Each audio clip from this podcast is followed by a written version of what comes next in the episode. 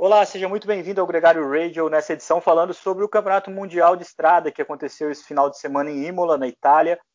Quatro dias de prova, quatro dias de altíssimo nível, novos campeões mundiais e uma sensação de dever cumprido, né, Nicolas Sessler? Enfim, teve a prova, teve campeões, foi um grande evento e a pandemia não conseguiu afetar essa que é a grande camisa distintiva do ciclismo mundial. É, teve muita tormenta, muita chuva nesse ano, Covid e tudo que rolou, mas no fim saiu o arco-íris e teve gente que encontrou o pote de ouro lá no final do, no final do arco-íris. Foi um show de ciclismo, esse mundial que mudou na última hora, né? Era para ser na Suíça, foi para Imola, na Itália, mas não decepcionou. Em todas as uh, modalidades, todas as provas que a gente viu, foi um verdadeiro show. Foi muito legal de assistir. A gente vai detalhar um pouquinho mais cada situação, mas a gente tem um resumo muito clássico que é a Ana van der Breggen unificando os títulos de estrada e contrarrelógio no feminino, no masculino, vitória do Filipe Gana no contrarrelógio, vitória do Juliana Lafilippe na prova de estrada, a prova que aconteceu nesse domingo. E como a gente falou no, no programa que antecedeu o evento, com o Sérgio Arenilhas, Nicolas, todo ano o Alaphilippe era favorito nesse passado recente e decepcionava um pouco.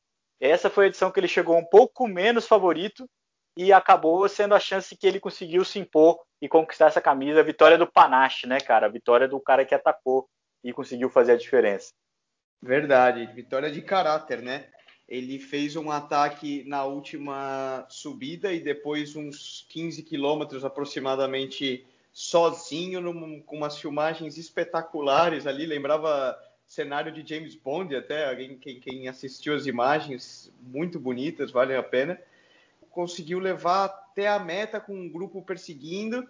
Foi muito bonito. Venceu com caráter, venceu com panache, como eles falam na França. Curiosidade, é o primeiro francês a vencer em Imola desde Alain Prost na Fórmula 1 em 93. no circuito de Fórmula 1, né? E acho que faz muito bem para o ciclismo francês. Eles que têm uma paixão pela bike enorme, estavam precisando de um ídolo, buscam esse ídolo há muitos anos e o Julian Alaphilippe está entregando, tá entregando isso para eles e para o mundo da bike, né? Porque a maneira que ele corre, para qualquer pessoa que gosta de assistir corrida de bicicleta, é muito legal ver o cara correndo. Ele é agressivo, ele ataca, ele não tem medo a falhar. Tem vezes que ele erra, tem vezes que ele toma aquele famoso empeno, mas ele sempre garante que ele vai pôr um bom show e, e entretenimento. A gente viu isso no Tour de France, né, Nicolas? Ele vestiu a camisa amarela, ele ganhou uma etapa, tentou muito nas, nas últimas semanas, na segunda e na terceira semana do Tour aparecer um pouco mais, até pelos patrocinadores, até pela mídia francesa, e na verdade ele estava aprimorando a forma para esse momento que é espetacular. É uma camisa que ele vai vestir o ano inteiro e vai investir já na quarta-feira numa prova que ele já ganhou duas vezes, já ficou em segundo duas vezes. É muito importante porque depois vão começar a falar da maldição do arco-íris, mas o Juliano Alaphilippe já também bateu na trave nessa prova. Depois tem a Liege, que é uma pedra no sapato dele, um monumento que ele pode ganhar, pode sonhar em ganhar. Amstel e Ronde van Vlaanderen em Tour de Flandres, quatro provas na sequência aí para ele se exibir todo pomposo com essa camisa de campeão mundial. Vai ser legal assistir ele, ainda mais ele corre para uma equipe belga eles que têm uma paixão enorme pelas clássicas. E eu tenho certeza que ele vai honrar bem, né? Porque ele mostrou que chegou, saiu do Tour de France num estado de forma muito bom. Lá antes do Tour, né, quando retomou a temporada e tiveram as clássicas italianas, ele foi um pouco criticado em agosto porque não estava tão forte como deveria estar para Milão São Remo e tal mas ele mostrou que ele está acertando o ponto de forma muito bem. E agora, se ele conseguir levar essa forma por um período maior, já que ele sai do Tour de France bem, demonstrou isso nesse final de semana, e tem agora um bloco de mais 15 dias que ele consegue arrastar esse pico, claramente um favorito para toda essa sequência de clássicas que, que virão pela frente quando a gente fala em arrastar o pico, a gente tem que levar em conta a motivação, o astral elevado de ter conquistado esse título mundial, que é importantíssimo. Quando a gente avalia o contraponto que você falou do que rolou em agosto, o Namilon São Remo ele fez um ataque primoroso na subida do pódio, né? foi alcançado e batido pelo Wout van Aert, a grande sensação da temporada até então, e que hoje ficou em segundo lugar. No momento do ataque do Alaphilippe, ele não conseguiu marcar, depois não contou muito com a ajuda assim do, dos remanescentes do grupo perseguidor para alcançar o Juliana Felipe, porque sem dúvida, e provou isso, é o ciclista mais forte no sprint, principalmente no sprint reduzido como o de hoje. Em terceiro lugar, o ciclista mais combativo do Tour de France, o Mark Rich, o suíço, que bateu o Michael Kwiatkowski na chegadinha, foi milimétrico, mas é um pódio desse jovem ciclista suíço. Um detalhe, Nico: oito dos dez ciclistas que fizeram top 10 hoje no Campeonato Mundial vieram do Tour de France. Só o Fuglsang e o Michael Matthews se meteram ali nesse top 10. O resto estava todo mundo na prova francesa. Corroboro o que você falou de que o Tour de France traria melhor o pessoal do que quem se guardou para correr agora o Giro de Itália. Talvez por contrarrelógio isso não tenha se, se materializado, porque o contrarrelógio é mais curto e explosivo. Então, o frescor e, e, essa energia nas pernas de não ter corrido uma grande volta faz uma diferença maior. Porém, numa prova como o Mundial de Estrada, que foram 6 horas e 40, se eu não me engano, né, Leandro? Depois da quarta hora já não, ninguém mais tá fresco. Tá todo mundo queimando embreagem, sofrendo, com as pernas queimando para tudo quanto é lado. E quem traz esse fundo de que correu um Tour de France e já vem de três semanas com essa sensação nas pernas, vem com um estado de forma um pouco melhor do que aquele que estava parado realmente. Cornetas dirão que foram 6 horas e 38 minutos de prova e não 6 horas e 40, mas está valendo. Hum, é... 6 horas e 40 era para mim que vinha ali no grupo do Valverde, certo? Exatamente.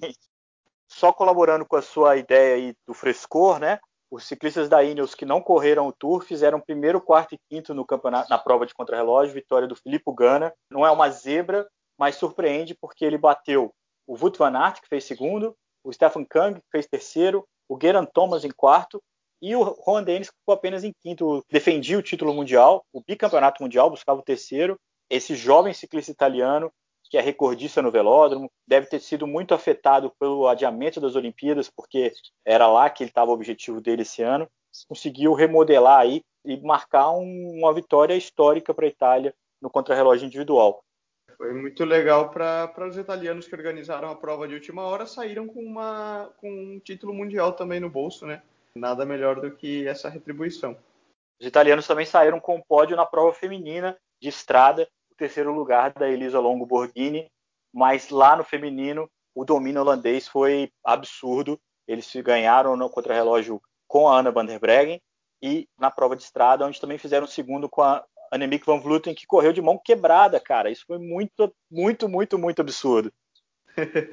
Bom, a gente pode quase dizer que a Elisa foi a campeã do resto, né? Porque correr contra as holandesas na maneira que elas têm e a força da, da seleção é como na época dos filmes do Piratas do Caribe e a armada holandesa nas grandes navegações. É impossível lutar com, com eles, por mais que as outras meninas estejam fortes ter a força e potência que a nação holandesa tem é incrível.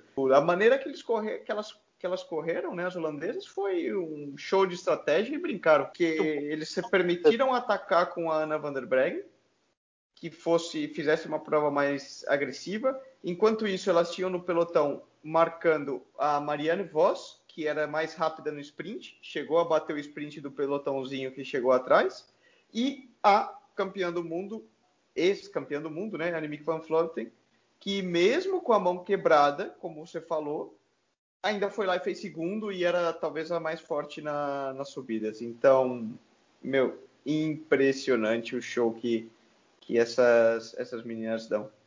As holandesas são muito boas e são muitas, né? Então elas conseguem ter uma prevalecer no talento e na quantidade, o que acaba sendo contaminante no pelotão você percebe isso quando a dificuldade das italianas e da, das britânicas, né, da equipe da Lizzie Dyna, de tentar marcar o ataque da Anna Vandenbreggen, que foi longo, né, que foi na, na penúltima volta, é, eles não tinham ninguém para colocar lá na frente para perseguir.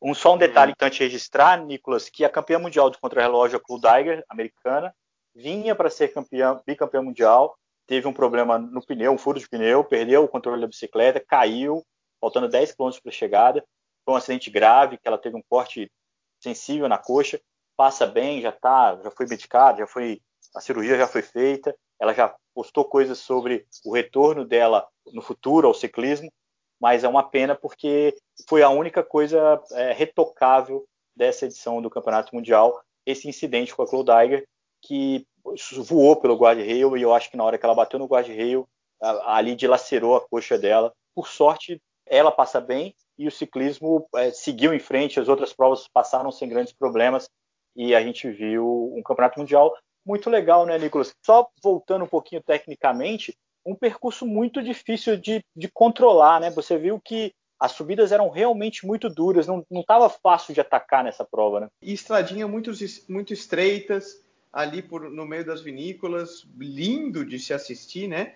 Mas realmente para uma seleção controlar muita coisa é, foi difícil. A gente viu na prova do masculino a Bélgica tomou muito essa função de tentar controlar os ataques, está sempre marcando.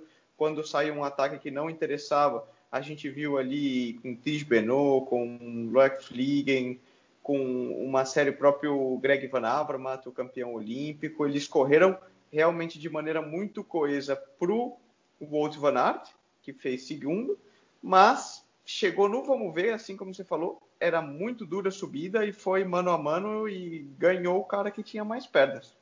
Os belgas foram essenciais para marcar o, o, ataque do Tadej Pogacar.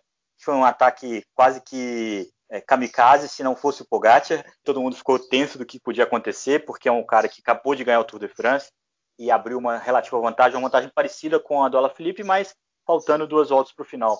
E depois, o, quando o Nibali atacou junto com o Carapaz, o coube o próprio Van Aert marcar o ataque. Eu acho que quando eles viram que o Van Aert estava no grupo, ninguém mais quis prosperar aquela fuga, porque obviamente ia ser batido pelo belga, que é muito, muito, muito forte e amarga dois vice-campeonatos mundiais. Um sabor muito agridoce para um cara que estava dominando a temporada, que arrasou com todo mundo no Tour de France e fica com esse gostinho aí de que poderia ter sido um pouco mais, de que desperdiçou uma oportunidade, né? Ano que vem o Mundial é em Flanders, Leandro. Então pode ter certeza que os belgas vão estar de novo prontos e com a faca na mão para dar um bom show em casa. Eu não tenho dúvida, como o Alaphilippe soube esperar, cabe a ele também esperar. Depois de algumas decepções, o Alaphilippe é o novo campeão mundial, assim como o Felipe Gana, como a Ana Van der Breggen nas duas provas no feminino. E o ciclismo sobrevive, Nicolas. Semana que vem, Giro de Itália. Essa semana começam as clássicas um calendário intenso. E aqui no Gregário Radio a gente segue firme e forte, comentando tudo que rola e acompanhando o ciclismo bem de perto. Isso aí. E já fazendo uma chamada, sexta-feira tem também o, o nosso especial pré-giro, né? No Gregário Podcast. Aí um programa um pouco mais longo, detalhado, com curiosidades, entrevistas. Vai ficar legal também. Isso aí, com convidados muito especiais. Um abraço para todos e a gente se fala. Valeu!